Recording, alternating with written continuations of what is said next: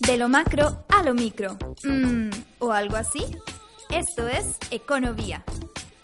Producción. El concepto de producción parte de la conversión o transformación de uno o más bienes en otros diferentes. Desde el punto de vista de la economía, la producción es la actividad que aporta valor agregado por creación y suministro de bienes y servicios, es decir, consiste en la creación de productos o servicios y, al mismo tiempo, la creación de valor. También por producción es un sentido amplio. Entendemos el incorporar utilidades nuevas a las cosas, es decir, no solamente la generación de producto con cualidades distintas a su origen, sino simples modificaciones a su estructura natural del factor que le otorga un nuevo uso. Más específicamente, se trata de la capacidad que tiene un factor productivo para crear determinados bienes en un periodo determinado.